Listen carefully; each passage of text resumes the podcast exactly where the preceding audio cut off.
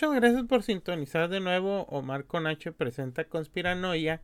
Y pues este podríamos decir que es como la segunda parte de otro caso que pues creó toda esta chingadera del pánico satánico, ¿no? De hecho, pues muchos lo apuntan como que fue el, el como que, ¿cómo le dicen? Así como que el, el, parteaguas de toda esta, esta creencia, ¿no? Esta Mm, digamos, este señalamiento a muchas cosas que pues que eran satánicas, ¿no? Y que hablamos pues de un libro que pues que fue todo un bestseller en su época llamado eh, Michelle Remembers o como le pusieron en español Michelle Recuerda, una historia verídica de satanismo, ¿no? Otra vez regresamos a los fantabulosos y hermosos años 80 donde los temas de abuso y sectas satánicas estaban en auge en Estados Unidos. En especialmente la gente de los suburbios de clase media pues tenían este miedo de que grupos cultistas satánicos secuestraran a sus niños para abusar de ellos y hacer eh, rituales malignos, ¿no? Lo siguiente es parte del libro este, de Michelle Recuerda, una historia verídica de satanismo, que algo que pues que ella dice, ¿no? Recuerdo cómo me quitaron la ropa y me pusieron una capa negra. Recuerdo cómo me ataron una mesa de piedra fría. Recuerdo los cánticos y los gritos. Recuerdo cómo me cortaron la piel con un cuchillo afilado. Recuerdo el dolor y la sangre, ¿no? Bajo hipnosis, Michelle recordó rituales extraños muchos que ocurren en una habitación en el sótano y en un cementerio que emplea cuchillos, masoquismo, violación y asesinato. Eh, Michelle dijo que, se, que la metieron en, en, un auto con un cadáver de una víctima muerta por los satanistas y que esteñaron ese coche a propósito. También, eh, pues ese es el punto de donde ella puede como que salirse de ese, de ese culto satánico y posteriormente pues hablar de él, ¿no? Afirmó que tuvo que soportar 81 días consecutivos de abuso en un, en un ritual maratón en que los miembros del culto convocaron al mismísimo Satanás. Michelle delató a su madre como uno de los instigadores de este abuso, la cual eh, su, madre, Victoria Proby, murió en 1964 de cáncer. Todo esto que, que ella mencionó fue en la década de 1950, ¿no? Eh, este libro, escrito por la psiquiatra canadiense Lawrence Pansner y su paciente Michelle Smith, Smith escribe los recuerdos recuperados de abuso satánico y ritual y tortura que supuestamente ocurrieron cuando era ella una niña en la década de los 1950.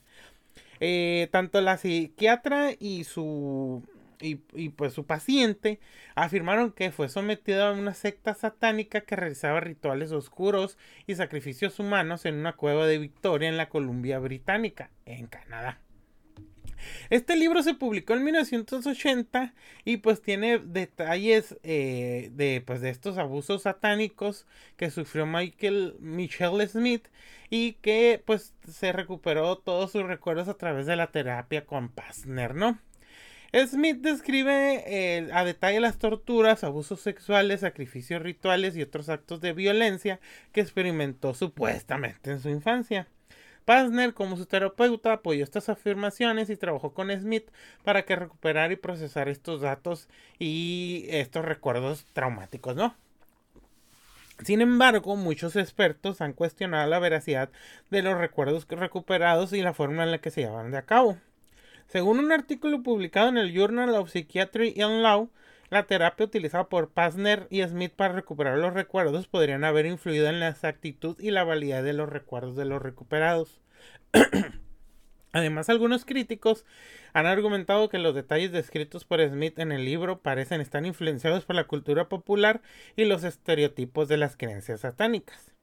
A pesar de las críticas, el libro se convirtió en un bestseller y generó un gran impacto en la cultura popular, algunos lo citan como la inspiración detrás de la creciente paranoia de los supuestos cultos satánicos de la década de 1980. En términos psicológicos, el concepto de recuerdos recuperados ha sido objeto de controversia. Los recuerdos recuperados se refieren a recuerdos que supuestamente se han olvidado y luego se recuperan a través de terapia o hipnosis. Sin embargo, algunos psicólogos argumentan que estos recuerdos pueden ser falsos o distorsionados por la terapia. y que los pacientes pueden ser sugestionados para recordar eventos que nunca ocurrieron. Em, es, esto es lo, lo, siguiente que también viene en el, en el libro y cosas que dijo Michelle, ¿no? Los cultos satánicos adoran al diablo y ofrecen sacrificios humanos, ¿no? Pues como que algo muy obvio, ¿no? Vi a los miembros del culto vestidos con túnicas negras y capuchos y llevaban máscaras de animales. Eso va a ser también pues una constante y que también escuchamos en el caso McMartin, ¿no? Fui forzado a participar en rituales oscuros que involucraban sexo, sangre y sacrificios, ¿no? El culto celebró una misa negra donde sacrificaron a un bebé. También como que eso ya también lo hemos escuchado mucho, ¿no? Pero recuerden que todo esto fue lo que lo originó. El ritual comenzó con la invocación del diablo y la entrega de ofrendas a su imagen. Las paredes estaban cubiertas de símbolos satánicos y había un pentagrama en el suelo. Uno dirá, ay, qué cliché, pero pues sí es un cliché, pero para ese tiempo, pues no era cliché para la gente que lo estaba leyendo, ¿no? El, ahora, ustedes dirán, a ver, estuvo 81 días de maratón, su madre la metió ahí, eh, se salvó porque pues chocó, lo metieron con un cadáver en un carro que según esto iba a chocar y pues que pues, se iba ya se iba a morir y se salvó. Y tú dices, bueno, pero nadie más se dio cuenta. La Columbia Británica pues nomás vive en su familia y ya. Y pues aquí viene, ¿no? Que es cuando empezamos a ver que todo este libro pues es una reverenda mamá, ¿no? El padre de Michelle que todavía estaba vivo en ese tiempo, refutó todas las alegaciones hechas contra de su esposa, alegando que era ridículo y culpaba a la psiquiatra de todo. Fue la peor sarta de mentiras que una niña jamás podría eh, eh, compensar. El libro me tomó cuatro meses para leerlo y lloré todo el tiempo. Me decía a mí mismo, Dios mío, ¿cómo puede haber alguien que le haga esto a su madre muerta? Nunca hubo una mujer en esta tierra que trabajó más duro para sus hijas. No hubo culto de ningún tipo. Le pedí a mi abogado si podría demandar, ¿no? Curiosamente, el libro no contiene ninguna referencia de los hermanos de Michelle eh, y tampoco de su padre, ¿no?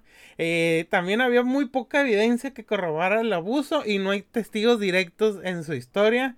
Y, eh, sin embargo, la mayoría de los medios de comunicación daban por cierta toda su historia, ¿no?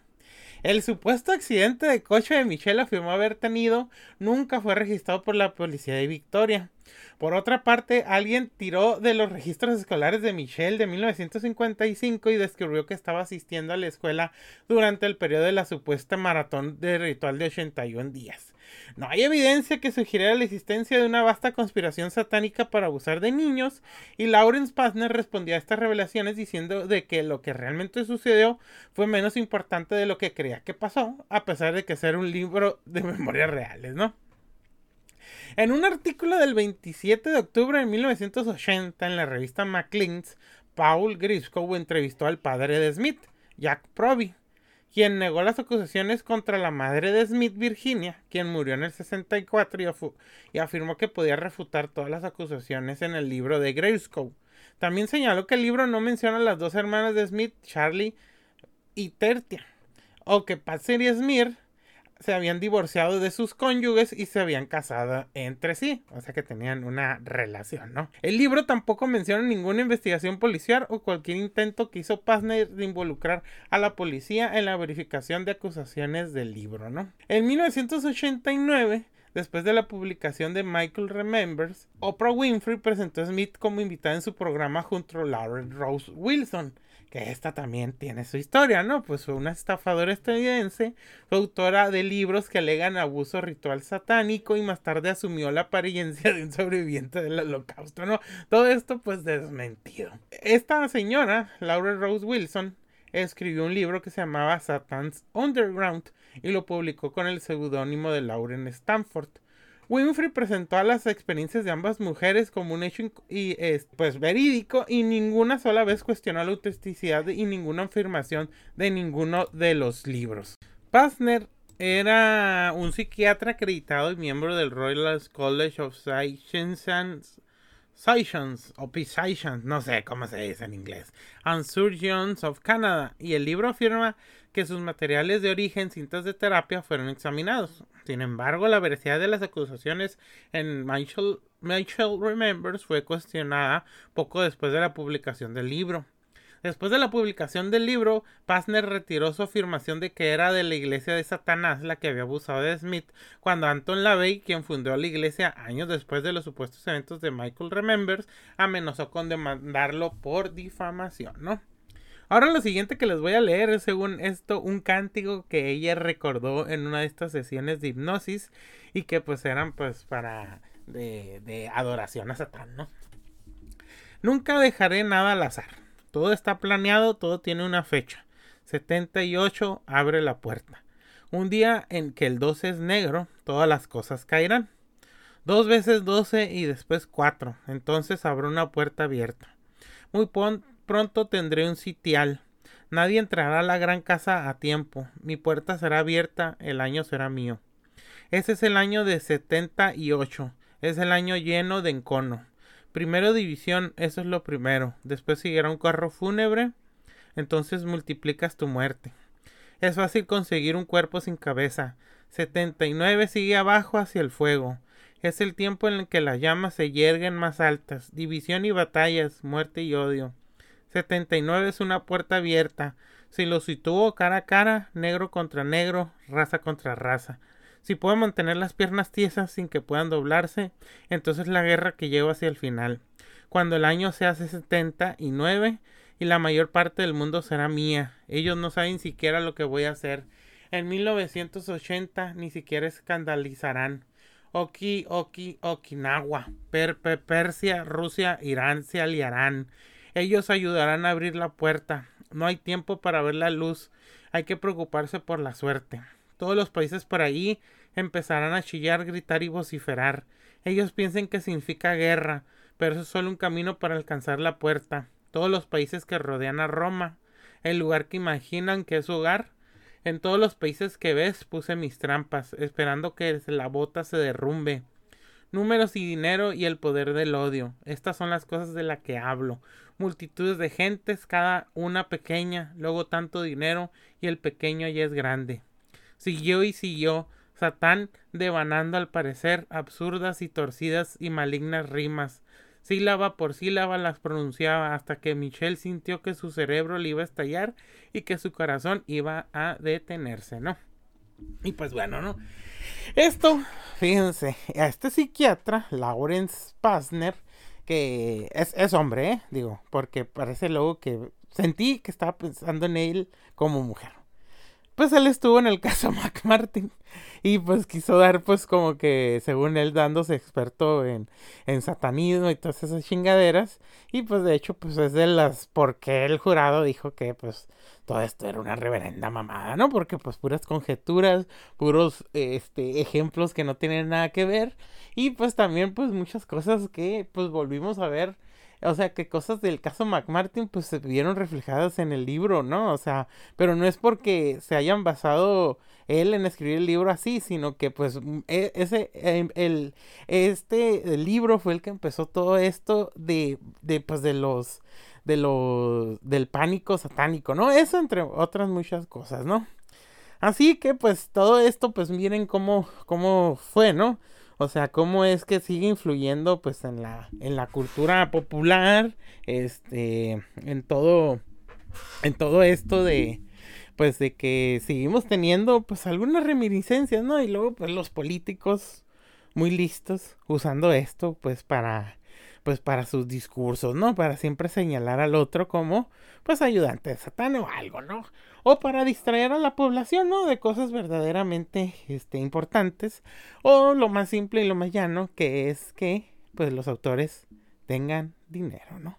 Pues muchas gracias por escuchar estas versiones cortitas y pues hasta la próxima.